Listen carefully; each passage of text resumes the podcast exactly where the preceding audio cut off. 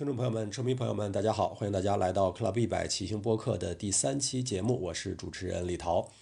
Club 一百致力于帮助国内自行车爱好者更好地参与骑行运动，充分享受骑行的乐趣和挑战。在前两期节目当中，我们分别探讨了交通安全以及碳纤维公路车发展趋势这两个相对比较严肃的话题。可能大家在听这两期节目的时候，感觉稍微有一些费脑子，所以在第三期节目当中，我们来聊一个更加轻松的和骑行旅游相关的话题。这期节目的嘉宾网名叫做 Mac 五三幺，MAC 五三幺。他在过去的三年里去到了海外十七个国家骑车旅行，对各地的骑行活动、自行车文化以及当地的风土人情都有非常深入细致的体验。今天我们就请到 Mac 来和我们聊一聊他在这三年里的骑行经历，以及为车友们分享一些海外骑游相关的实用的经验和教训。这期节目我们是在北京的胡同里面对面聊天录制的，这样好处呢是交流起来很顺畅、很轻松，但是也有坏处，就是我们所处的环境隔音不是特别好，偶尔会有旁边过车之类的小的噪音，啊，但是并不影响大家听清我们的对话的内容，请大家谅解。行，那咱们就开始聊啊，这个反正我这就录音就一直开着了啊，呃。我都不知道你真名叫啥，吕正新啊，对对对对，吕正新傻了，对我我知道你真名，只是没对上号啊。对，今天我跟我跟麦克其实在这块儿聊半天了啊，在开录音之前聊半天了，因为闲聊的时候竟然发现我们是小学的校友，我们的小学是一个特别小的小学，而且已经好几年都倒闭了好几年了啊，这个基本上是我们小学毕业以来。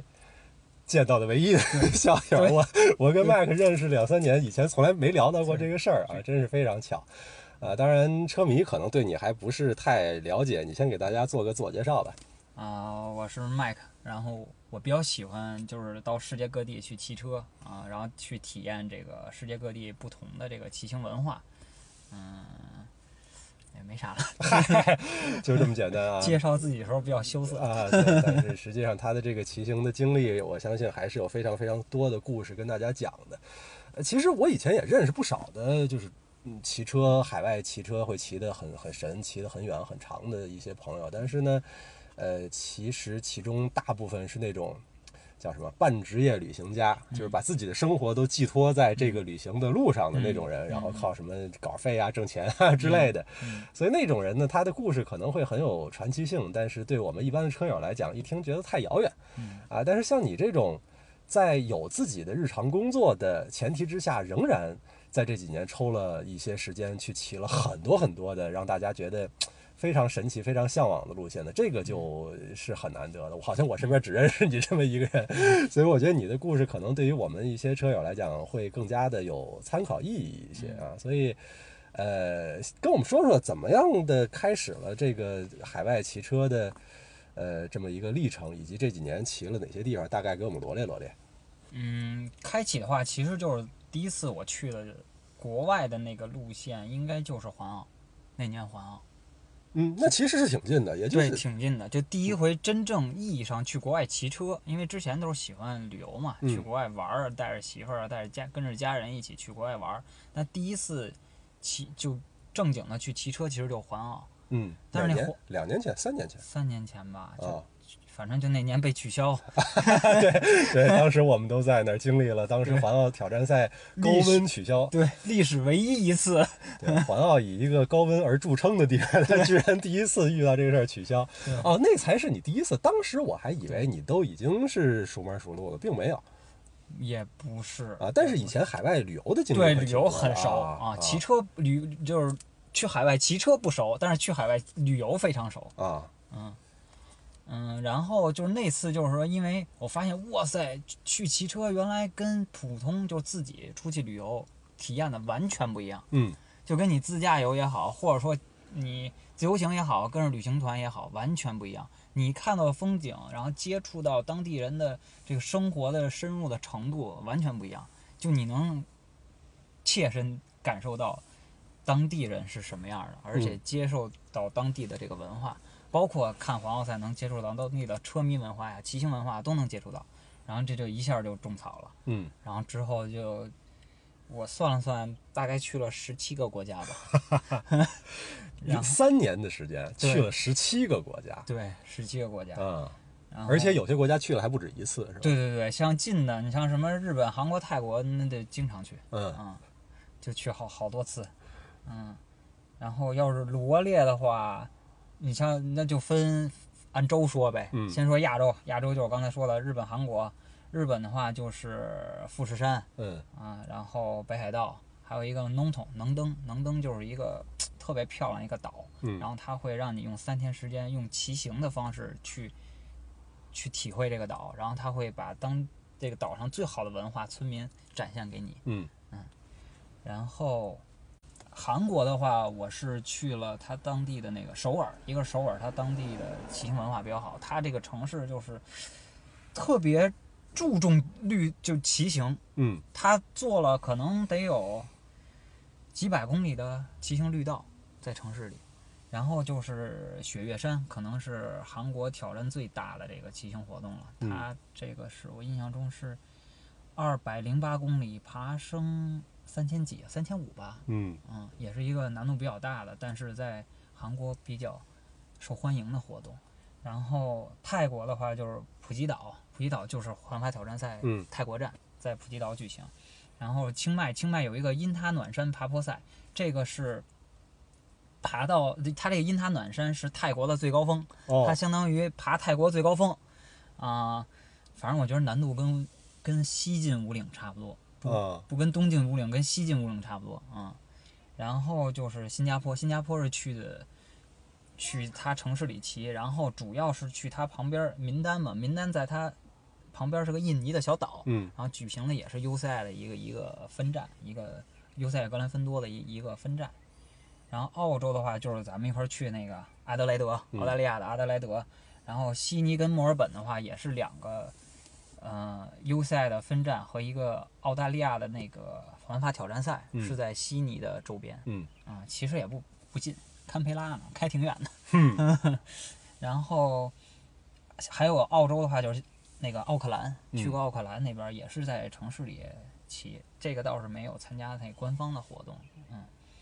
然后大洋洲还有一特别神的地方，就是我不知道大家可能旅游话大家都知道这个地儿，大溪地，嗯就是旅游里面的顶级海岛。但是大家竟然不知道这个大溪地还有个骑行活动，而且还请的是当年的环法冠军去嗯 去代言。然后欧洲的话就就法意瑞这一圈儿，嗯就是当时去看环法绕了这一圈儿，然后就后来，呃，东欧的话是德国、捷克、奥地利、波兰，啊，然后还去过这个欧亚交界的土耳其，嗯啊，北美的话就是加拿大，加拿大的多伦多跟温哥华，啊，还有美国，美国就是加州，去的加利福尼亚，然后中东还去过，中东去过阿联酋，沙漠里骑车也也挺挺有意思的，大致就是这些。嗯，所以。因为我我是看到的你的这个海外骑行的经历，跟我以前的海外骑行完全完全不是一回事儿。因为嗯我那个时候基本上上大学，利用这个寒暑假的时间，嗯。呃，尤其是寒假，因为国内很冷嘛，所以会去什么澳大利亚呀，嗯。然后近一点的越南、尼泊尔这样的一些地方来骑。当然，那个时候习惯的是那种长途骑行的方式啊，直接飞机到某一个地方，带着自行车骑。可能十几、二十几天啊，到另外一个地方再走。但是你的所有的这些骑行，应该没有任何一次是这种我们传统认为的长途骑行的概念啊。对对对对对，其实我这个时间都特别紧凑。嗯嗯、其实我有一个概念嘛，就是因为是这样，就是你去一个地儿，我觉得体验它当地的这个赛事活动是就不算赛事活动吧，就是骑行活动吧，因为嗯其实大多都是光风多，就是其实是这种大众汽油，大众汽油类的啊，因为也不是职业竞技类的。嗯说这种东西就是很难体验到的，就是就就我举一个例子，富士山啊，富士山它它的那个爬爬山的那个就当天那个活动，它是把富士山这条斯巴鲁线封掉。嗯这条路平常是旅游公路，收费的，就嗯大巴你要跟大巴只有开大巴车、开小轿车上去，而且它有收费站、收费杆儿这些，嗯只有在比赛当天，他把这条路封掉。嗯只让你骑自行车上去。而且你说你骑车骑到富士山上面，这是什么感觉？嗯这个平常你是很难感受到的。所以我是借助这个，然后呢，因为时间比较紧嘛，就我的这个经历比较适合就是上班族这些人。对，就是你有一天是赛事，或者有两天多日赛，甚至就像 Out Route 是三天嗯多日赛，然后前后呢你拼一下，在周边找一比较好的地儿，然后有当地的后援呀也好啊，啊、有当当地的活动也好，你参加哎周边骑一骑。你比如像北海道，就是我们 Niseko 比赛是一天，嗯在二世谷，然后我们周边就连接了旁边有几个特别漂亮的地方，然后大家一边骑一边玩，一边吃，玩一圈儿，嗯。也也其实也通过这个骑行最深刻体验到了当地的生活，然后你又骑爽了。说白了，嗯就比赛这天让你骑爽，其他那几天让你玩好。嗯我一般是这么组合，喜欢这么组合。啊，那你的这些骑游经历更多的时候是是一个人去啊，还是说拖家带口去，还是说再和更多的车友一起组团去的？嗯，分几种形式吧。嗯嗯、其实我最喜欢的是跟大家一块儿去，嗯，但是一般都不太容易凑得上，对，不太容易凑得上。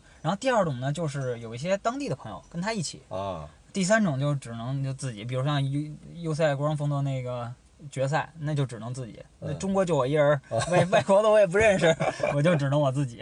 嗯就有这几种形式吧。但是其实体验最好的还是跟朋友一块儿去，那嗯是一定的。呃，要是有带老婆家带家人一块儿去的呢？也呃也有啊，也有，就是法国那个不就是吗啊？带我媳妇儿去去看比赛。其实我媳妇儿原来根本就不看自行车，不关注自行车。然后等到了阿尔普迪埃，我们住了几天，我媳妇儿说：“我感觉在这儿不骑辆自行车，我都不好意思跟人打招呼。啊，就这种感觉，其实也挺好的。就其实最吸引我的还是当地的骑行文化，因为像欧洲也好像北美、澳洲，他们都发展了很多年了。嗯那个喜欢自行车的人，喜欢自行车运动的人，在那儿非常痴迷的对这种事儿。嗯，对，我觉得因为你去的地儿实在是太多，每个地儿应该都有一个很值得讲的故事啊。嗯但是嗯时间的关系，我们不可能一期节目都讲啊。我觉得如果这期节目大家反响特别好，或者说对于你的某次骑行经历特别感兴趣，有很多问题的话，之后说不定我们还可以再专门做节目来聊你的某一次的骑行啊。那嗯今天时间有限的话，我们挑几个问题啊，嗯让你来回答一下，看看能不能选出在你这些骑行经历当中比较有代表性的一些啊。首先，嗯在这么多个国家、这么多次骑行当中，让你觉得总体的印象嗯最好的是哪几次？嗯、总体印象一个是，嗯、富士山吧。嗯我觉着就是说，如果说是赛事的话啊，因为富士山它就是他们赛事的组织，这个日本人这个赛事的组织真的就让人吃惊。嗯他富士山要有一千一万五千人去参加这个比赛，但是他能够每个人都照顾到，嗯就是他无论是从赛前、赛中还是赛后，他都能照顾到。就比如赛前，你你他会给你想到你到了山顶，对吧？因为你到了山顶海拔两千多，它会很冷，嗯你下坡会很冷。对他从他那个物，就是你怎么把那个你自己的御寒的衣物，然后放在他那儿，他怎么给你分类，到山顶怎么给给你每个选手分区域划分好，让你最快的找到自己东西，这都是细节啊。嗯包括你比赛中怎么分区分批出发，然后怎么组织你，包括你下山，因为他一万五千人下山不可能坐后勤车，嗯不可能有那得什么容量的后勤车，连人带车一块儿拉下来，它是分批放坡，嗯。放坡，然后它会有引导员也好，有领队有收队，一就一波一波，几十人几十人一点儿一点儿放，就它这个组织真的让人惊呆了，嗯。而且让你，而且就是心里感觉也不一样，你骑上的是日本标志的山神山，对吧？这个就很很那什么，就我先说赛事啊，嗯。赛事一个是富士山，哎，对富士山这个我想到什么我就先问啊，嗯。因为呃我。听到一万五千人这个数字，我还是蛮震撼的啊，因为它的赛道其实并没有特别长，嗯对吧？多长的赛道赛道是二十三公里吧？啊？对，二十多公里的赛道，一万多人骑，而且我相信这一万多人一定是水平参差不齐的。对也就是说，在我的想象当中，可能早都有人骑到顶儿，后边还有人没出发呢。，对对啊实际就是这样，它是按速度分级，嗯就是说你报名的时候自己会填一个速度，就是说我预计完成时间，比如说我预计我很快，我预计完成一小时之内，啊那你就是以利以利特组，嗯。最前面的组。嗯。然后我预计我完成时间是三小时，那你就是第十，比如第十五批，啊。它是每七百人一批哦发车，嗯，然后每中间间隔五分钟还是十分钟我忘了，反正是每组中间都有间隔，它会拉的特别长。嗯。然后你先上去的人，他也不让你在山顶停留，因为嗯。山顶五合目那个停车场不可能容得下五千人。嗯，对，他就是你到了山顶之后，然后他让你最快速度找到自己御寒的衣服，嗯。你穿好衣服，然后他会几十人凑满了，他就下坡，几十人凑满下，他是封半半边儿，啊上下各分半边上坡的人走这边，下坡的人走另外一边儿。啊，所以它的组织就是让人想象不到，就你没去过那种赛事，你根本就想象不到它能这么组织。对，这个真的嗯是，我觉得不光是我们的车友很想去体验，嗯听到这个事情的国内的这些各种赛事的组织者，甚至不光是自行车，包括马拉松什么的，其实都应该去学习。我相信日本确实在这种管理上的经验真的是非常多，值得我们学习。比如说，呃，像像你当时是第算是第几个组别的发车？我是第三个组别吧，第三三个组第三个，，啊然后多长时间到山顶？一小时十三，嗯，然后到山顶之后多长时间能找着你的衣服？我两分钟啊，嗯，它有一牌子，我的天！它有一牌子告诉你号码，它的号码的分，而且有志愿者给你挑，哦他看你号码，他给你拿过来，你刚到那儿，衣服已经到你手边上了。啊，这个太震撼了，这个太震特别震撼撼了因为国内你知道经常出现那种马拉松赛，到了终点哦大家混乱的，又没厕所，哦又找衣服找不着，各各种的对，啊就我基本不用我找，我走到、走到那个前面，志愿者已经把包递给你了。啊！他的志愿者会特别多吗？人海战术的志愿者吗？也不是，他可能每一个堆儿里边有二三十个、嗯那个包，嗯一个志愿者看着，他把这号都记下来了。嗯你一过来，他就盯着你，他就给你。啊，就是所有的流程做到超级细化，对然后每一个人非常清楚知道自己该干什么，事儿感觉这帮人是生产线上的一个一个零件儿一样。啊。这个赛事办了多少年了这个赛事，我想想，我去年是第十三届，啊？今年应该第十四。十几年？哎，不对，第嗯十、第十五吧，我忘了，印象忘了，十四、十五，哦反正十四五年了。呃，我我相信应该其中有不少的志愿者都是去过好几次的，对所以他们都是熟悉自己地摊事儿。这个真的是，哎呀，这个说远了，我也知道国内的很多哪怕是职业的比赛，每年请志愿者来，但是因为给志愿者待遇不好啊，或者怎么样的，这些志愿者来一次就再也不来了，于是每年都是新的志愿者面对新的工作做不好，哎呀，这个真的是。这是另外的话题了啊，呃呃，其他的你接着说，还有哪些让你觉得印象特别好的？其实就是说，还有一个就是你能体，我说为什么要参加这种赛事，你能体会到当地的文化。为什么这么说？就是这个富士山啊，它比赛，它有一个补给点，他干嘛？他敲太鼓。哦，他请当地的，就是他当地最正宗的人，让你看到他当地最好的一面。就他嗯真的是当一旅游窗口办的，嗯这就特别有意思。包括去，就是说题外话，去 Noto 那比赛，他也是，他那个给你，他有一个大祭是抬棺材，啊就抬那种传统的棺材，那个大祭只有家出丧出丧事儿才抬出来的，它一哦表演性质的。哦但是它在赛道，就你这赛道，你走边上，它在边上给你抬棺材，让你看，让你看我们这儿民俗是什么。我惊呆了，就这种的，你去旅行社、旅行团、自由行，你各种形式，人不可能给你表演。嗯人家就就这种东西，我觉得特别有意思。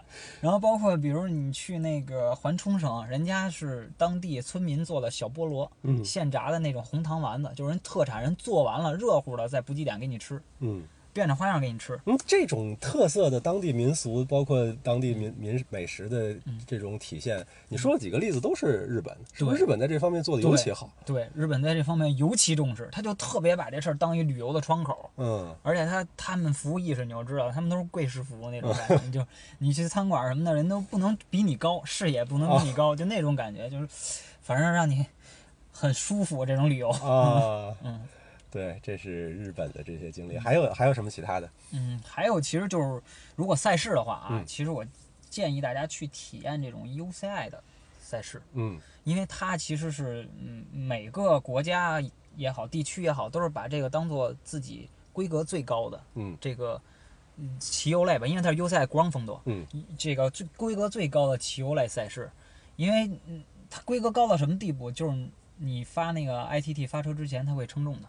哦啊，就高高到这个地步。我在滨旦那个比赛之前，直接弄一钩，我说这钩干嘛了？挂称重量还报，还得记上，你几点几 几点几，然后有超的怎么办？往上裹胶带，旁边放一胶带让你往上裹哦啊，就是这种。就是其实这种对普通车手没啥用，但是你体验一下也感觉很爽，嗯就是跟职业车手一样的待遇。对这个事儿要解释一下啊，因为我们可能很多的车迷根本不知道，因为在国内没有这个嗯这个系列赛嘛，就是 UCI 的 Grand Fondo 其实就是 UCI 自己办的这种面向业余车友的这种活动啊，全年在世界各地会有很多站，当然会有一些地方可能像你说在呃民丹岛呃印尼，它其实并不是职业自行车运动发展很很嗯发达的地方啊，所以其实也是 UCI 做它的一个全球化化，自行车运动全球化的一个一个举措。呃，而且它应该是各个分站下来，最后有个总决赛，总决赛还发彩虹衫，是不是？嗯，对啊，对，所以这个是非常有 UCI 的自己的这种特色的一个赛事啊。而且它的总决赛跟世锦赛一样，它就是国安国安风多世锦赛，说白了就是你要穿国家衫入场，否则你是不能参赛的。哦，这样。比如你是中国运动员啊，你没身上没写 China，是禁止你入场的。哦，所以你是参加了那个总决赛，你你上哪整整了个中国队服啊？那照 GRC 给做呗，做的啊。对，因为你不做，它叫特色衫，它不叫国家冠军衫啊。这个是可能有之前有网友也是误解，说啊，你为什么穿那个冠军衫？我说这不是冠军衫，这是赛会明文规定，你必须要穿国家特色衫，就是它也是为反正就是配色什么你自己看出来。对，然后你必须首先你得有，最起码你得有标识，你写 China。对，因为首先它是。给每个国家的运动员一个 荣誉感，对吧？我全年资格赛我晋级的，因为他需要有资格的，就跟你那个跑什么大铁什么的，对吧？你也得有资格晋级的。你晋级之后，然后还一个就是说，他赛道上好识别，他看你你是哪个国家的，对吧？所以当时你是是通过比了好几站比赛，还是什么特别好的成绩得到这个晋级的资格？他是这样，其实你任何一个分站。呃，只要进这个你的组别，比如我是十九到三十四，这个组别在这个组别排名前百分之二十，你就能拿到资格。它是靠排名的。哦，那好，好像还不是特别难，是吧？我我设想，对不起，我不知道这比赛什么水平。还行吧，还行。就反正咱们国内业余车圈这些人去随随便便，就是业余车圈这个顶尖的这些人。对，所以这补充一下，麦克你自己骑车是啥水平？妙峰山多少时间？四四十七分半。算了，我 本来本来我还想问一个时间让大家哦我也有戏，结果你来了个这，啊，行吧，那咱不说这个。啊，然然后就接着说这个这个 UCI 的官方诺的话题。对，所以这个其实就是给大家一个，因为其实咱们普通算是业余自行车爱好者吧，嗯，都是向 Pro 靠拢嘛，这是给你从里到外一个就是全 Pro 的体验，包括你。比赛过程中也是，就是它是西马西马诺嘛，西马诺是官方赞助商，他那个赞助说，比如你扎胎了，你叭一举手，西马诺就过来给你换他的轮儿，就这种东西都是跟 Pro 一模一样的，就这个东西是你在别的活动很难体会到的。呃，那有补给车吗？有，没有补给车，有补给站，但是你可以各个国家去自己补，自己搭帐篷，人不管。哦哦哦，就你在他的补给站，你可以有自己的那个。人员在那儿递水壶，我但是你作为唯一的中国车手，就享受不到这待遇。所以我还扎胎了，然后特别逗。我扎胎了之后，还接受了这这个澳大利亚澳大利亚那这个这个国家队的这个援助，他还给我换的胎。澳大利亚一技师给我换的胎，还还在赛道上推了我一把，推的还挺远。啊，对，所以你你在晋级的那场比赛是什么成绩？大概我晋级的是我印象中去年。因为我两年去的嘛，前年是澳大利亚那站晋的级，大概是百分之十七，嗯，前百分之十七，然后去年的话是冰蛋，冰蛋是前百分之十吧，差不多。嗯，那你在这个比赛，就是 UCI 的拿他的所谓的总决赛来说吧，拿世锦赛来说，这个是你参加过的这种国际性质的业余比赛里面水平最高的吗？在你看来？嗯，因为我没有参加过那种特别。一就业余顶尖的赛事啊，就是我参加都是这种业余大众赛事。对，就是拿你参加过的来。拿我参加来说，肯定算决赛，绝对算。啊，决赛到什么地步？决赛就是你在集团里五瓦旗，你发现没有一个人掉。啊啊！然后你在决赛的时候跟了多久呢？我。跟了大概三分之一，我就掉到第二集团了。第一集团已经拜拜了，人家匀着把我骑没了。啊，就因为他是决赛，是各个国家筛出来的这帮人，而且他们肯定也会有团队配合吧？对，所以你一个人对我一个人就拜拜拜了，被英国佬挤出去了。人家块又大。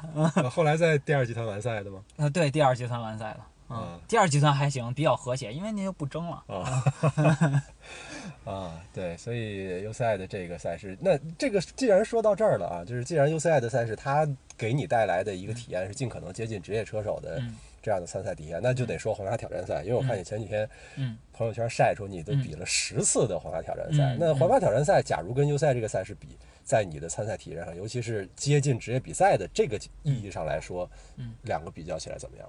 嗯，我觉得其实这俩差别还是挺大的。从保障上啊，这俩都是顶级的。嗯，你想环法跟那个优赛做的赛事，那都一样，都是顶级的。对。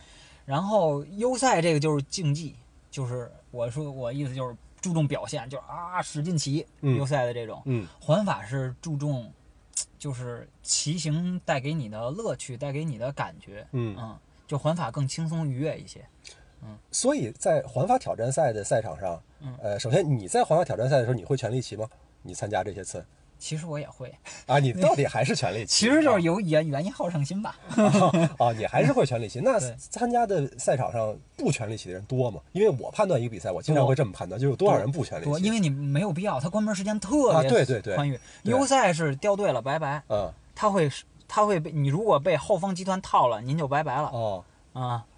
就优赛决赛啊，哦不是说优赛，但是优赛有几站分站的话，也特别。你 c 扣那站，我好，我有朋友去了，也被关门，非常。我我离被关门大概半个小时，嗯我我们那都是爬爬的特别狠，其实对普通车手来说，那爬坡已经非常狠了。嗯啊，放坡八十三掉队了，只有日本那个分站啊，只有日本那个分站这么猛，嗯其他分站还是很和谐的。分站一般很和谐，嗯决赛都特别猛。啊。但是其实分站有一个，就是说你要争那个百分之二十，对，还是有相当一部分人使劲骑的。嗯。但是环法挑战赛就完全不一样，嗯。环法挑战赛是非常和谐的，只有少部极少部分人是去争成绩的。啊，对，因为我参加过，哎呀，我我好像这方面其实资历非常浅，我只参加过一次正儿八经的环法挑战赛，我想还真是只有一次，就国内的长沙吧，那次，长后来的第一次嘛，对，后来的都是就是组委会邀请我提前去体验赛道，因为比赛的时间我有工作去不了，呃，但是我也确实是这个印象，而且呢，后来我做了一个比较，就是去年我去了环瑞士的挑战赛，嗯呃，因为我比过国内的环法挑战赛，比过类似于高地美路这样的赛事，嗯高地美路就更加是一个偏参与性的赛事，嗯它有很多人是为了完赛嘛，对，它它有红灯笼嘛啊，对，它是很多人是为了完赛，对所以呃，每一个赛事它很重要的一个性格，我认为体现在它对于这些落后车手的嗯服务上面。嗯你让我去年环瑞士挑战赛，我比下来，呃印象不是特别好。实话实说，嗯印象不是特别好，嗯因为那个比赛在赛前宣称的所有的给车手的服务，你到赛场上发现全都是给第一集团车手的服务优赛的决赛也一样，他的补给车、他的后勤车只管第一集团。啊。如果你掉下来了，你在第二集团举手是没人理你的。哎所以我是第二集团扎胎了，我进的补给站，美那不是美国那澳大利亚的那个技师给我换的胎，啊我就没有备用轮了。啊，对，这就是每个比赛不同的性格。我在环瑞士那个比赛，当然可能也是因为，呃，环瑞士这个比赛本身它的品牌力不像环法挑战赛品牌力这么强。环法挑战赛会有很多全世界各地的人专门去，那这些专门去的人，其实我认为有一个很合理的心态，就是我我骑得越慢，享受的时间越长，我这一趟越值。啊，但是环瑞士挑战赛基本上都是当地的瑞士的、德国的车手居多，嗯去那儿就是猛干，全场下来我没见着一个休闲骑的人，然后。当时一块儿去的几个中国的朋友，我还是这这些人里边最快的，我是一块儿去这几个中国朋友里最快的，呃，而且实际上我到终点的时间比关门时间还早了一个多小时，但是到终点发现已经没有吃的，我去，其实我觉得这就是一个比赛基因的问题嗯，真的是比赛基因的问题。优赛的比赛，我感觉它的世界各地的比赛基因啊，就是干。嗯。但是它是我说的决赛啊，啊。分站有特别轻松的，澳大利亚的分站特别轻松，所以嗯。还是要会选，对对对，嗯，还是要会选。嗯日本的就是干，日本好多职业车手以个人名义参赛，啊。就是这种。哦，那回跟苏浩一块儿去，苏浩一查，我靠，这么多 Pro 就能在网上查到，就是优赛 Pro 允许啊，允许啊，因为它是分站啊，哦。我不参加决赛不就完了？哦哦哦，这样的，啊、而且优赛的其实分站是要有 license 的，如果你没有，要向赛会买单日 license。啊如果你去决赛的话，要就叫申请 license 啊啊，就是这种的。所以说，其实我建议普通车友呢，优赛这个去选，去选那些就是比较轻松的分站。嗯然后呢，如果说你就是想休闲骑，又能体验到最顶尖的补给这些东西，那叫环法挑战赛啊。啊，对，环世界各地的环法挑战赛，包括环法法国的那个决赛，除了零区的那些国家冠军，其他没有人上去就干的。嗯嗯，其实都是为了玩儿，吃他那个补给，那补给有什么大的那个火腿，是吧？对对对，我都没见过大 cheese，我去那儿我感觉自己土老帽，我说补给还能吃这个，我去，真的感觉太好了。法国的高地美路也是类类似这些，对对吧？啊，就是这种，就是他想方设法给你变着花样让你吃嗯啊，就是其实就是为了让你玩好，而嗯。不是说让你呃竞技怎么怎么样。那那个环法挑战也是没什么没有奖金，啊，对吧？你知道去年这个高地美路进中国，当时不是第一次在都江堰，你去了吗？哦，我没去，你没去啊我当时好像是在泰国的朋哦友哦哦，对，撞期了啊，嗯在都江堰的那一站，因为之前我们去看看线路做测试赛嘛哦，然后我们就跟组委会建议，要不要再补一点弄点什么麻辣兔头之类的。啊后来他们可能觉得对外国人过于刺激，啊，所以没给没给准对。外国人看不了这个，你可以给他告诉他这是兔肉，但你不能给他一兔头。对但是好像，哎，我不太记得了，是不是好好像还是有一些四川当地的特色的食物什么的。其实，呃，这种尤其是海外的赛事品牌进来，他又希望在中国吸引一些国外的运动员。像那个比赛，他我我其实觉得像这个高地美路四川站都江堰这比赛，对海外车友的吸引力比对国内车友吸引力大，嗯，因为价钱跟欧洲的价钱是一样的，便宜更便宜啊，对比欧洲更便宜，但对对对国内来说很贵嘛。再有国内的，你说大熊猫啊什么的，这个一说对对对对，他宣传不是熊猫很有熊猫之乡嘛？对啊，嗯所以这个今天咱们主要聊国外的啊，国内的就是顺便一聊。嗯我我这傻呵呵的跟一个妙峰山四十七分钟选手聊了那么多 比赛的事儿，咱也是今年才四十多咱岁，咱说几个不比赛的行嗯吗？这种国外的就是纯休闲的、不比赛的、骑着玩儿的，你觉得？嗯，观赛吧，那就说嗯还有观赛，说环法嘛，啊，观赛肯定是因为其实，呃，观赛的也挺多的，我去过，包括之前跟陶哥去的那个环澳环澳，对吧？然后之之之后，我那个土耳其其实也有一个，它叫环安塔利亚，哦，二点一的比赛，对，二点一的比赛，啊其实就这种跟呃观赛结合的这种骑行活动，我也是去过几个。嗯但是如果你要让我说，你就就去一个，你就体验最顶级的，那肯定是环法，啊那没跑了，绝对是环环法。嗯，就是 环法那个感觉，就你每天啊跟着这帮，你也不用每天跟着他跑，你就选一个地儿，比如说你选一个著名的山口，你选今年有阿尔普迪埃，那年正好我不就在阿尔普迪埃比那个 Out Route 嘛，嗯然后后来我就留在那儿等着他们过来，你就哇那个全就他，因为他他其实主车群下午才过来的，嗯下午四五点钟才爬上这山口，对，你早上起来那前一天晚上。那个他们就开始嗨了，就往地上开始涂字儿了，啊你知道吗？然后就开始哦哈，就开始跟那儿闹了。然后我甚至是我不是提前一周到的那儿吗？因为提前一周是我印象 Out Route，提前一周我到了那儿已经有德国的老大爷开着房车来占地儿了，哦就是 他已经把那个拐弯那关键位置占好了，人家房车已经趴那儿了，你知道吗？就有几就挂上国旗，已经写上标语了。嗯就这几个老大爷、老大妈，就是可能退休了，就就就来观赛了。嗯人家往那儿一弄，然后弄一小摩托，嗯每天那小摩托从山底下山上开到底下那个镇子去买补给、哦买东西，就是这些。然后包括你看比赛的时候啊，大家那个气氛啊，就完全你发现就是打开一新世界吧，嗯就这种感觉。而且包括他，你又可以看比赛，还可以骑环法挑战赛。环法挑战赛就是其实。说到环法挑战赛，它不就叫单站嘛？那嗯 tape 就是单站，对它就是环法当当年的一个赛段。对，然后让你一用一模一样的体验来来，除了你没有补给车，啊你没有自己车队的补给车，其他的，一模一样，嗯设置一模一样，爬坡点呀，什么那个线路啊，全是一模一样。然后能体验一下，我觉得非常棒。还有一个就是它那个展销会特别大，那个赛事村贼大，能淘到淘到点好东西。啊，你说是环法挑战赛的赛事对线啊？对，赛事就是它法国本土那个特别大，嗯，我感觉这全年这个欧洲的这些品牌全冒出来了，嗯，还真的能淘到点儿好东西，嗯嗯，这是观赛在环法这边，嗯环法当然大家会会很熟悉了。我们之前像环法直播当中也经常会跟大家聊到这个话题。呃，那要跟赛事无关的呢，我记得你你是不是还说了像北海道？对啊那个是怎么回事？对，那个其实就是我刚才说的，就是日本这个骑行旅行这这一趟线儿里的了。嗯它那个就是说跟你 C 扣结合的嘛，嗯就是我们前后两天会，就比赛其实就是一天，嗯加上领参赛包是吧？就算上两天吧，因为提前一天去试试赛道什么的，然后领参赛包，然后前后我们会从机场下来之后，我们就找一个比较近的地儿骑到那个赛事村，就一路看这沿路的风景，然后我们会沿着那个北海北海道，它是一个岛嘛，嗯。是一个最边儿上的一个岛，我们会沿着这个岛一直骑，然后一路比如吃那个当地它当地的什么冰激凌啊，然后去那个它吃我们住了一个小渔港，那嗯渔港早上现打上来的那个鱿鱼，还活着呢，啪切丝儿吃那种生鱼片儿，就去那种特别特别 local 的地方，嗯。但是你只有骑车才能发现这种地儿。对。要是平常咱们旅游，就是自驾游开一酒店就完事儿了。嗯。我们住当地的民宿啊，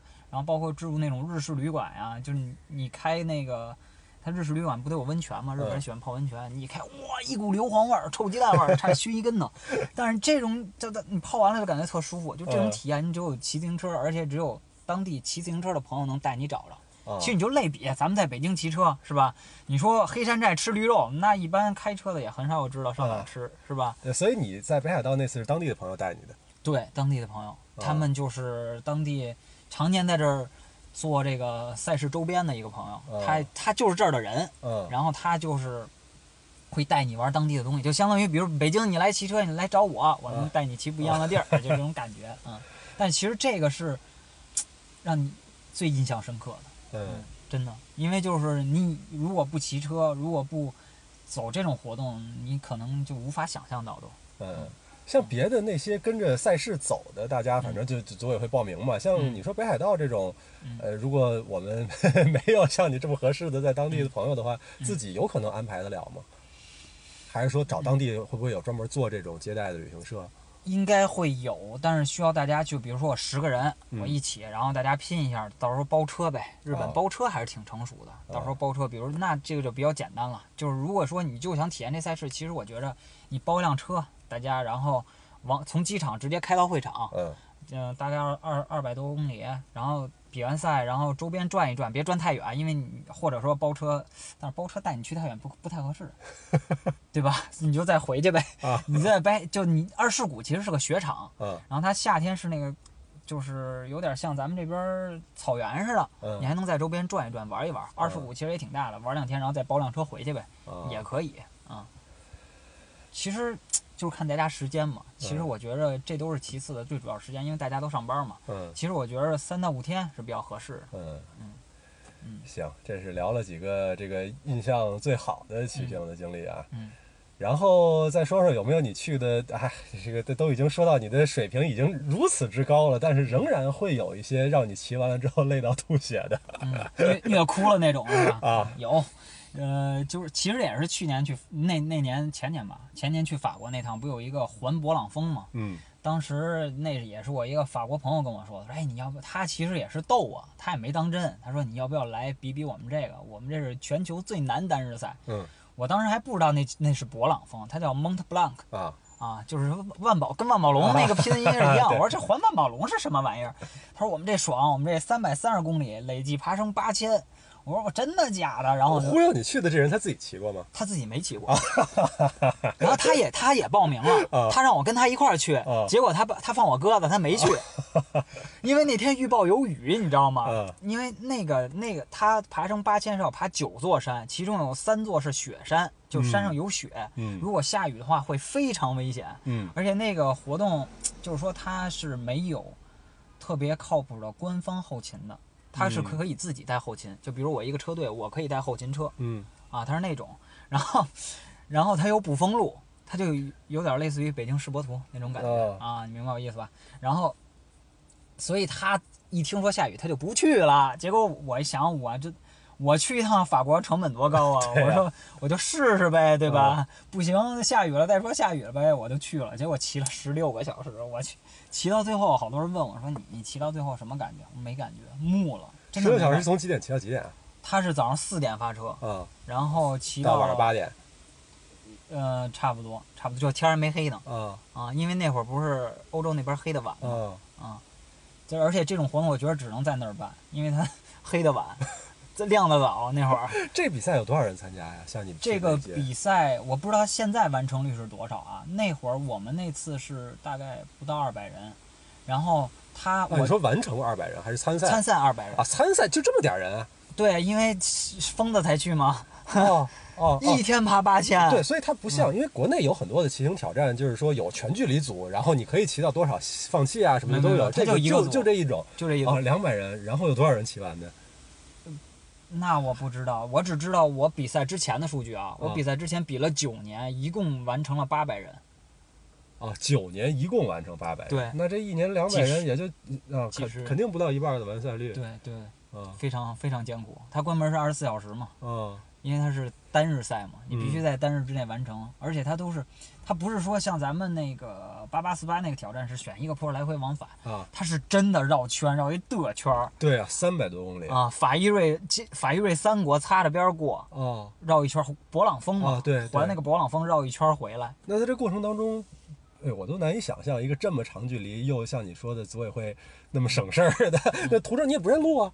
啊，他会有，他会有指路的，指路的会有，指路的人他补给补给不是特，指路人能在那戳二十四小时，就是说轮班的，反正不是，他是分段嘛，比如说你骑一百公里到这儿，然后他有关门时间的，对对对，他有关门时间的，哇塞，他二十四小时，这我傻了，对，他有关门时间的，就是你。什么时间没过这儿，它就自动 cut off，就直接把把你把你关掉了啊。那关掉了之后，你你有选择，有有车拉你吗？啊，还是说关掉就不管你了？它只有一个关门点有，就是我印象中是一百公里，一百五十公里一半半程点关门点有。有车，对，你要是否则你要是前段放弃了，你就使劲骑到那儿；要不你就是前面放弃，你给我骑回来。啊，要是到一百公里之后呢，你骑不动了，就回去，回一百五十公里找他去。哇塞！或者就还一招，我当时想的就是你找一补给点嘛，你就你要就一个人，你跟人说说，估计人也就带你走了。这就证明了火拉拉是多么有用的。那边没有火拉拉呀。哎呦喂！所以那这个比赛，你当你骑完的时候，在终点有一个什么样的？特别 emotional 的仪式来迎接你，有几个工作人员哇欢呼，然后给你一件完成衫，上面写着就是英文写着“世界最难单日赛 ”，finisher 啊，给你然后给你挂上奖牌，给你拍拍照啥的，然后有一 pasta，就是去里面吃吃喝喝去，喝点啤酒，老外在那聊天儿啊，就这个。这个比赛你还会惦记再去吗？我绝对不去了，我绝对不去了。我回去跟我媳妇儿也说，我说我。告诉以后告诉咱家孩子，他爸在哪哪年干了一件疯狂的事儿，这真的一件疯狂的事儿，骑到最后真的是木了，真的是木了。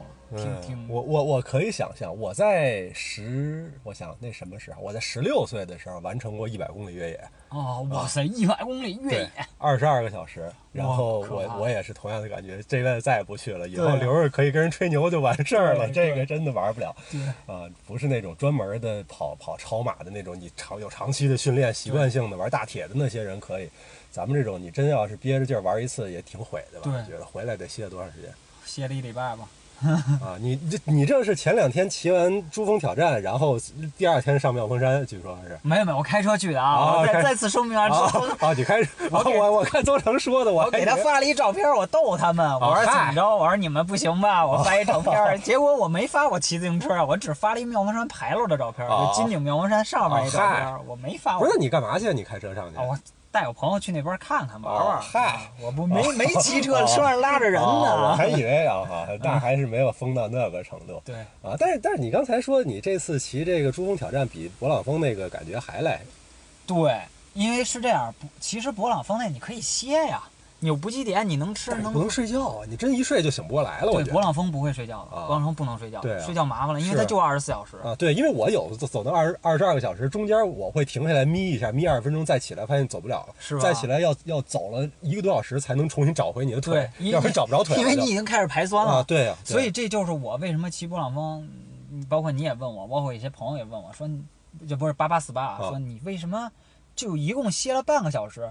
我说我就是怕排酸了呀，啊，就不时间不能太长，我就算着下坡下完坡最多再歇五分钟，然后就赶紧上车。其实上车也要花几分钟找回那个感觉，腿是木的，嗯，其实就是这个问题。而且台子，哎呀，其实我真的不是特别爱骑台子，嗯，首先咱们就特别实在的说，你爬阿就是都是爬阿尔普迪埃，实际的那个我也爬过，然后这个 The Wave 上我也爬过，The Wave 上开百分之百，我感觉。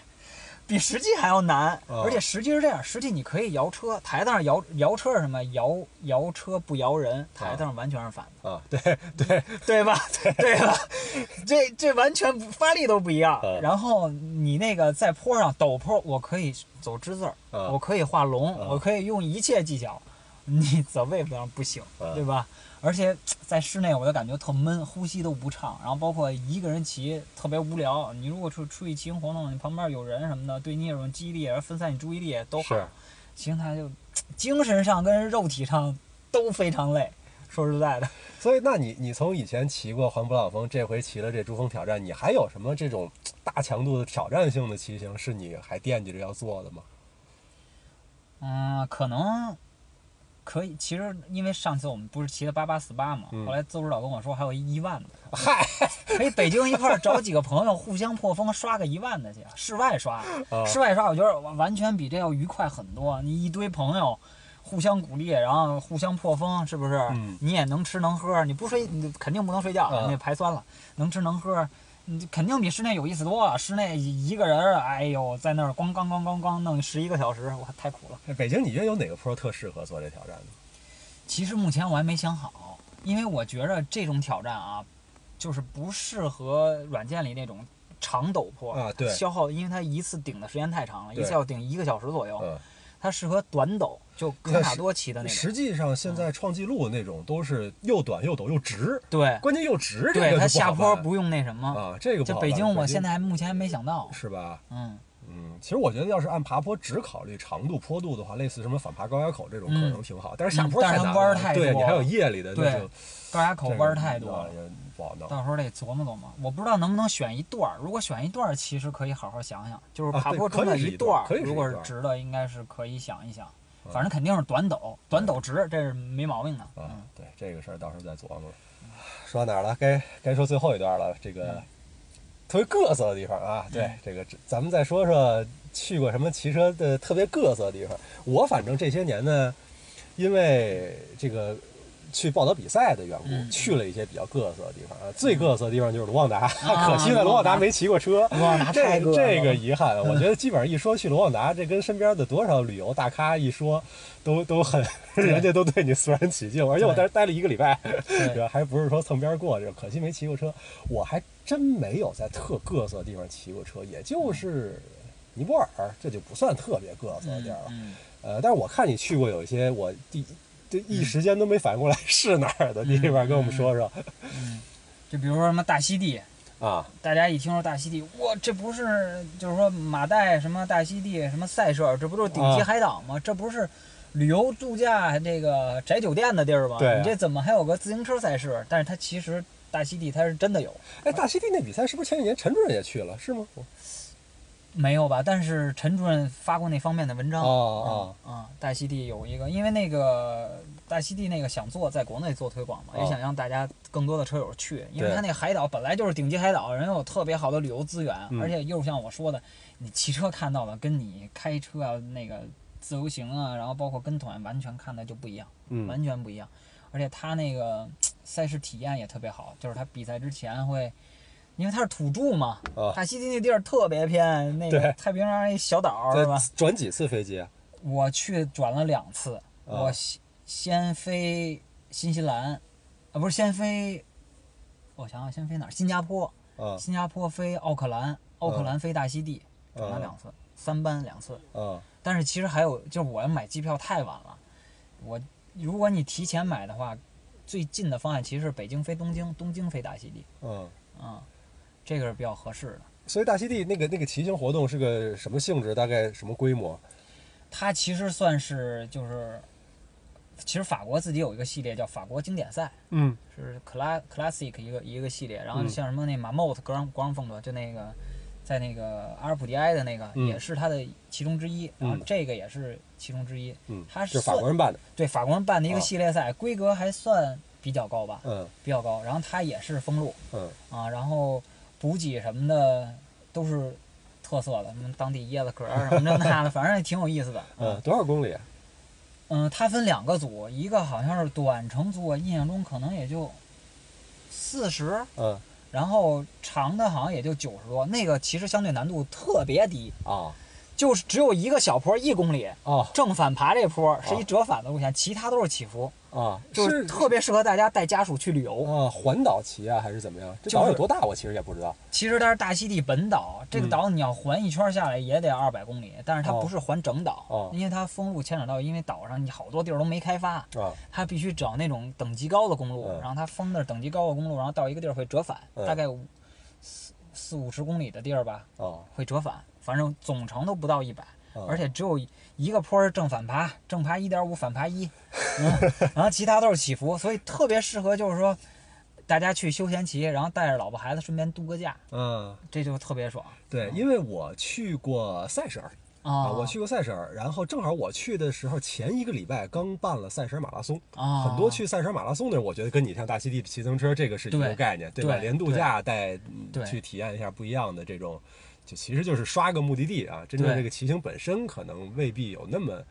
其实骑行也挺好。啊，是吧？对，而且就是我说的，比如说你要是自己去旅游啊，嗯你看不到赛会给你提供这些东西，它就当地的什么民族舞啊，给你吃当地最好的东西啊。就、嗯我举一例子啊，我去还是去冲绳，我跟我媳妇儿原来去过冲绳，嗯我俩自己去旅游过。嗯，然后结果人家特色的那什么红汤丸子呀，包括当地的那些吃的没吃过，都不知道。都不知道，真的不知道。你跟旅行社去你也不知道，你自由行查攻略的没有，嗯，它只有当地人能给你做这些东西。真的很好吃吗？真的很好吃，而且是现炸的、热乎的。啊就是我先到，你如果骑太快了，那比赛特逗，就是让你骑着玩儿，骑太快了到那儿没有，等会儿啊，现 炸现炸，啊 挺有意思的。啊包括大溪地也是，它是当地的椰子嗯开的那种现开的椰子，拿摘下来早上摘下来的椰子，就那嗯种那种就是确实得是跟这种赛事来它才有。嗯其实我不太想管这些活动叫赛事，因为它其实跟咱们就是普通车友接触到的这种业余顶尖赛事还是不一样。嗯。它更多我觉得叫骑行活动吧对，就是让大家，它其实好多地儿也是通过体育发展旅游这么嗯。一个、一个理念嘛，就是说把它最好的旅游的一面展现给你，嗯，让你通过骑车来感受到。嗯。其实这个我觉得，大溪地这是一个，还有一个你看之前说哪安塔利亚，对土耳其那地儿，安塔利亚大家一想土耳其，其实大家都是什么卡帕多基亚看热气球、是吧？然后什么伊斯坦布尔清真寺，嗯然后这个地儿是也是正好那个 U 赛它的 o n 的那个机会嘛，嗯在这个安塔利亚这儿有一站，它其实是安塔利亚那个那个比赛，它叫什么？环安塔利亚安。塔利亚，环安塔利亚那个比赛其中的一步，就有点像环法挑战赛跟环法的这个、啊，这这这个形式似的。它是在环安塔利亚最后一站嗯。之前啊、就比如说环安塔利亚早上十点发车，然后这个是早上七点发车嗯，提前三个小时发车，然后也有点类似于那个不拍 challenge，啊，就是一样的赛道，你先骑一遍，啊。然后回到终点，然后你等 Pro 过来，你可以看 Pro 冲线什么的嗯这些，嗯，而且安塔利亚那个地儿其实，我要你要让我自己找那些道儿，我找不着，但是它还风景还挺好，而且组织的也挺好，一你又体验到了这个 U 赛的那个活动，对吧？嗯但是它那个也不是那么拼啊，嗯就是也可以骑得很慢，它不收你，不像日本那个骑得慢给你关了，也挺有意思的。嗯，所以你去的这些，我想想哪儿没去过啊？非洲、南美都没去过，没有，有什么听说的合适的吗？没有，没有没考虑。南美其实有，嗯，萨甘他们每年去那个叫什么来着？那个比赛在阿根圣胡安，对对，圣胡安其实有，我还考虑过，但是门槛有点高，我不太会那他那当地语言。西班牙语 啊，对西班牙语，他那个报名网站都是西班牙语的，哦我一看，而且我离得实在是太对，而且我一查说去那儿还得先接种疫苗，我就想算了，有入点入门门槛有点高。嗯啊，，对，其实圣胡安是我之前看过，然后其他地儿，非洲什么的都没考虑过。嗯，嗯。没看过。其实我在卢旺达觉得那儿的骑车条件还是不错的，但是要自己去还是费劲。啊我当时跟组委会每天给你安排行程啊什么的对也就罢了，你自己真让你在卢旺达交通啊、订酒店啊什么，这个确实是难度有点太高。对，其实我这是我的我的理念嘛，其实我也是理念就是穷家富路嘛，嗯，就是你到了外面，你风险都是未知，是吧？你能有更好的安排，你就跟更好的安排、更好的组织走呗。对对对，这个我也一直是这个这个观点啊。以前哪怕上大学的时候，其实手里也没什么钱，但是出国去骑车，家里边人还是让我不要在路上不要省钱啊。这个其实是呃挺重要的一个事儿。嗯呃，不过即使这么有经验，我估计也踩过坑。对，骑这么多次车，肯定踩过坑。有什么这个让你觉得特别冤的、特别惨的事儿？其实就是说到当地还好，因为当地要不就是组委会安排，嗯要不就是找就大家一起去找当地的这个旅行社也好，包括服务机构也好，要不就是跟当地的朋友一块儿，嗯就当地的安排踩坑很少，踩坑主要是路上会踩坑，嗯，就是比如我们之前一块儿飞，可可以说航空公司吗？说没事儿，点名吗？等他们花钱来让我们删这期节目。就是之前我们飞那个韩国，嗯坐东航，嗯飞过去没事儿，嗯就是因为上海的时候坐东航，我们坐的是南航，然后飞过去都没事儿。等到从日本飞回来，麻烦来了，嗯一辆车收两千，而且人家明文规定自行车就是收费两千啊啊，然后就就交费。然后后来飞日本也是上海的车，因为上海车有东航比较方便。对咱实话说，北京这边可能你可以有更多的选择。对，上海上海那边它确实东航方便，而且东航经常票价看着也很合适。啊但是，一般车友就忽略了 托运这个问题对。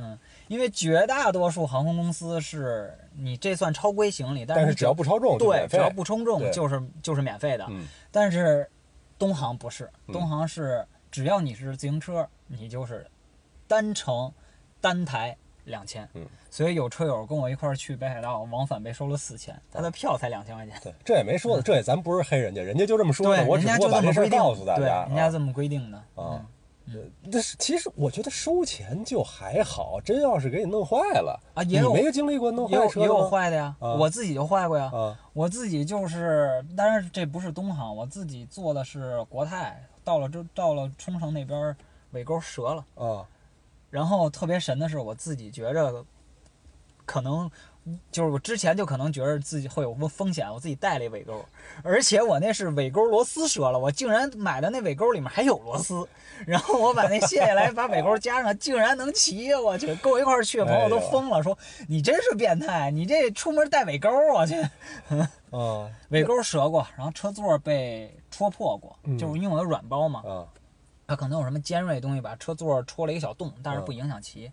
然后我朋友是去台湾骑那个，就是那个那个台湾 KOM，、嗯回来的时候，这这应该都知道吧？就是上海好鱼他那事儿，啊车架不是坐东航折了吗？啊！就从那个行李口推出来，可能被后面的大件行李给挤折了。对这个事儿，我其实一直都想不到有什么好的解决方案，因为你想，我以前上大学的时候出去骑车，基本上我骑山地车、铝架子什么就无所谓嘛。嗯呃，而且因为我是飞机到 A 地骑好多天，从 B 地回，所以我是不方便带一个大的装车厢的，嗯，所以我每次的做法都是去车店拿一纸箱子打包。快递。啊啊。呃不不是快递，纸车纸箱子打包，然后跟着飞机走。啊呃，好处就是方便嘛，这个纸箱子到那就扔了，等回来的时候再弄找一箱子就行。嗯嗯呃，当然坏处就是保护的差一些，但是因为你车破，所以不是太在意。铝合金车还真没有出过什么大事儿。嗯后来有一次，就是我第一次去澳大利亚骑车的时候，因为嗯澳大利亚有朋友说带我去骑骑山里边骑公路，嗯我心想那我也弄一大山地，怎么跟人家骑？但是当时我手里的公路车我又不舍得用，嗯，于是我就为此专门新买了一车。啊我专门买了一铝合金的低端的公路车去骑，骑完了回来又卖了。啊 这个路其实也没花多少钱，嗯呃，所以其实这事儿我一直也没有什么太好的建议嗯给到大家，包括就就连职业车队出去有时候都会在嗯托运当中出问题，所以这个有挺大程度上也是看运气。对，而且他这个托运其实跟航空公司没什么关系，是地勤的人对，啊，是当地机场地勤的人。对，反正我的经验是，北京出去肯定没事儿，北京去日本绝对没事儿。啊你知道日本人怎么上飞机吗？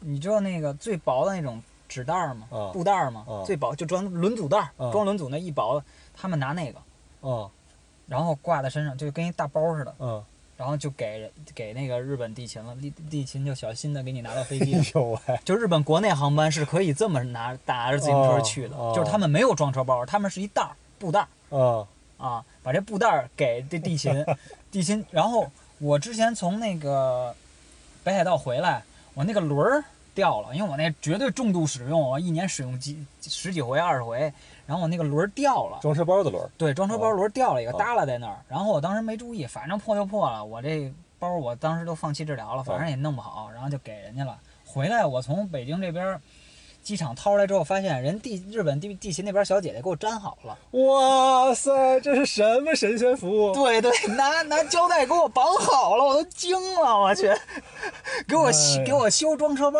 你受得了吗？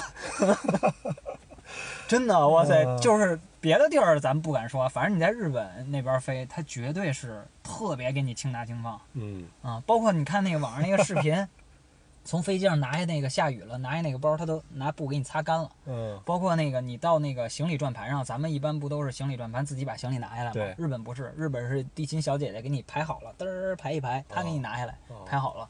自行车也是给你码一排。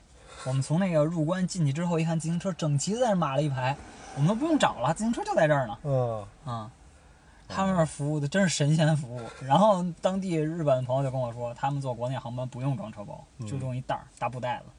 嗯，哎，所以托运这个事儿，反正大家多多了解政策，然后然后看运气。对，而且还一个注意就是说什么东西能带，什么东西不能带。啊，对对对，这个还是像那个什么，你比如说，其实严格来说。功率计里的电池，包括电子变速的电池，都应该拿出来。只是人家不懂，所以人家看不看你这个。直人看不出来这是什么。啊。所以我一般都是把我买的那不 Quark 或者 Power to Max 那种都是锂抠电池的嘛，有号电池的我都把它抠出来，一般抠出来，为了防止麻烦嘛。但绝大多数地方都不管，有个别的，我去加拿大那个严的，加拿大真严。加拿大说你这什么东西，让我把轮组拿出来，一个一个轮组过那 X 光机。哦。啊，也遇到过这种，但是什么都会遇到，反正就是大家多加注意呗。嗯嗯，呃，那哎呦，其实最后这个问题啊，我我其实不太知道咱们俩适不适合回答。就是你觉得对于一个没有什么在海外骑车经验的人来说，甚至于没有太多海外旅游经验的人来说，他想要来尝试一下，我第一次出国骑，你觉得去个什么地方、什么路线会是你最推荐的？嗯。我觉着还是日本吧，亚洲地区。嗯嗯，因为一或者是，但是现在去不了。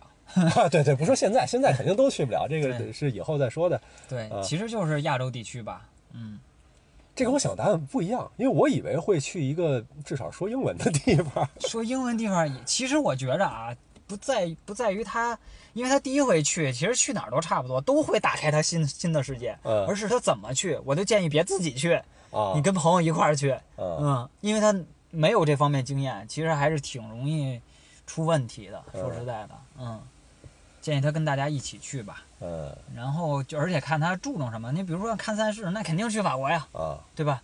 就看如果你要是说想休闲骑，那肯定环法挑战赛呀，嗯，对吧？这环法挑战赛就是让你。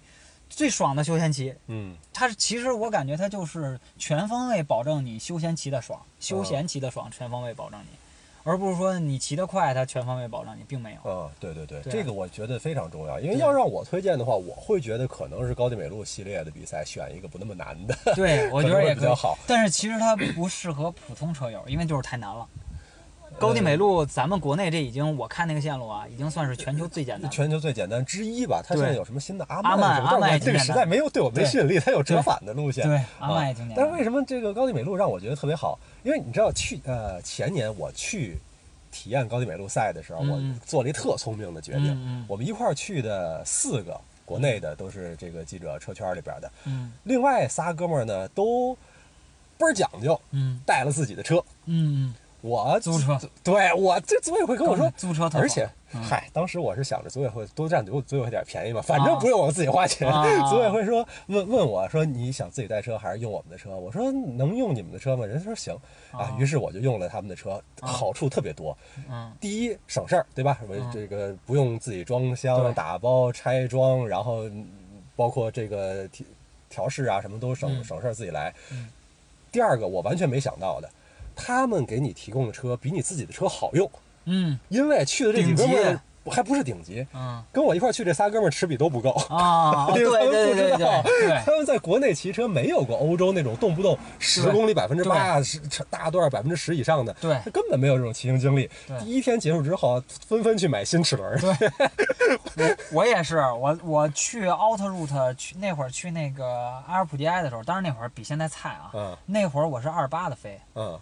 然后 out route 不是三天嘛，就基本上每天爬一遍阿尔卑斯，我爬到第二天受不了，我这我爬到第二天比完赛，我 我去那个，他不山顶有那个阿尔普迪山顶有好多小车店嘛，我去车店换了一个三十二飞，对，真是受不了，不行了。然后但是那三十二分你回北京，你就发现它没什么用处，回来再换掉。后来我就又回来换掉了。对，其实所以说这就是浪费嘛，说白了是是，你还不如在当地租一个呢。我那次用了组委会的车，当时反正就是压缩盘到二十八飞啊，非常非常够用。所以有的时候。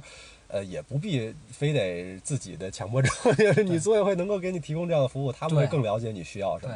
呃，再加上像奥兔的那个比赛，就是给你提供从早到晚的对最全方位的服务，保姆式服务，只要不差钱儿，对，只要不差钱儿，那个还是什么都可以推荐的。呃，包括什么每天的按摩呀什么，那个真的是跟职业车手一样，别的比赛很洗澡、这种洗澡、按摩，它都是可以。洗澡是啥服务？我真懵了。你比赛赛能洗澡澡啊？啊啊啊！比赛能洗澡，我还以为会有特殊的什么洗澡服务。比完赛洗澡、按摩，然后那个吃饭，嗯然后晚上开例会，这都是标准的，就跟车队一模一样。对，啊所以这个呃赛事品牌还是挺推荐的。对，而且它的技师什么的都特别棒，嗯，他都是特别专业的技师。我甚至是 ITT 之前变速不准，技师五秒钟给我调好了，哎呦呵，我惊了。我当时还打着就就想着骑的那什么呢，啊那那那个思想了，结果人家这全给我调好了，还非常不错。嗯这个确实是像你说的，适合这个刚入门的车友，因为他管家式服务，他全帮你了。嗯嗯，行，我看咱聊的差不多，正好下雨了。行，在待会儿这管打雷下雨之前，咱们结束今天这个话题啊。我看看聊了多长时间。以上就是 Club 一百骑行播客第三期节目，我和麦克对话的全部的内容了。因为海外骑游其实是一个非常多元的，也比较松散的话题，所以我们的对话也只能是浮光掠影，可能没有太强的实用性和针对性。但是如果能够激发起大家对于海外骑游这件事情的一点点的兴趣，我们的目的就算是达到了。在这里呢，也给 Mac 的个人公众号做个广告，叫做“骑游看世界”，其中有 Mac 每一次海外骑游的详细记录，有图片、有文字，还有视频，非常精彩。另外，Mac 也会参与策划、组织一些国内外的骑游活动，大家可以选择适合自己的来参加。如果关于海外骑游的话题，大家有任何的疑问，也可以到微博找到 Mac 五三幺 M A C 五三幺和他来直接的交流。另外，也要向大家宣布一个好消息，那就是 Club 一百的小程序已经在微信平台上线了。Club 一百小程序的主要作用是帮助车友们方便快速的找到适合自己水平和需求的骑行路线。目前在小程序当中已经可以查询到北京、上海、广州这三大城市周边地区的丰富的路线资源，更多城市也将很快陆续加入。在微信搜索 “club 一百自行车”即可进入小程序。当然，在小程序当中，除了骑行路线之外，也可以看到已经发布的 “club 一百”视频节目。那么这一期节目的发布已经是九月初了，二零二零年的环法大赛正在如火如荼的进行当中。大家都知道，环法是自行车运动中最大的盛事，而我自己也是参与了很多年的环法解说报道工作，所以当然我们也会专门制作环法主题的播客节目奉献给大家。在节目的选题上有任何的意见和建议，或者关于环法有任何的疑问，都欢迎给我们留言，我们会在接下来的节目当中为大家解答。如果你喜欢我们的节目，可以去各大音频平台搜索 “club 一百”订阅收听。更多专业骑行知识、教学视频、人物采访，在微博、微信、B 站和抖音等平台搜索 “club 一百”即可观看。感谢大家的收听，我是李涛，我们下期节目再见。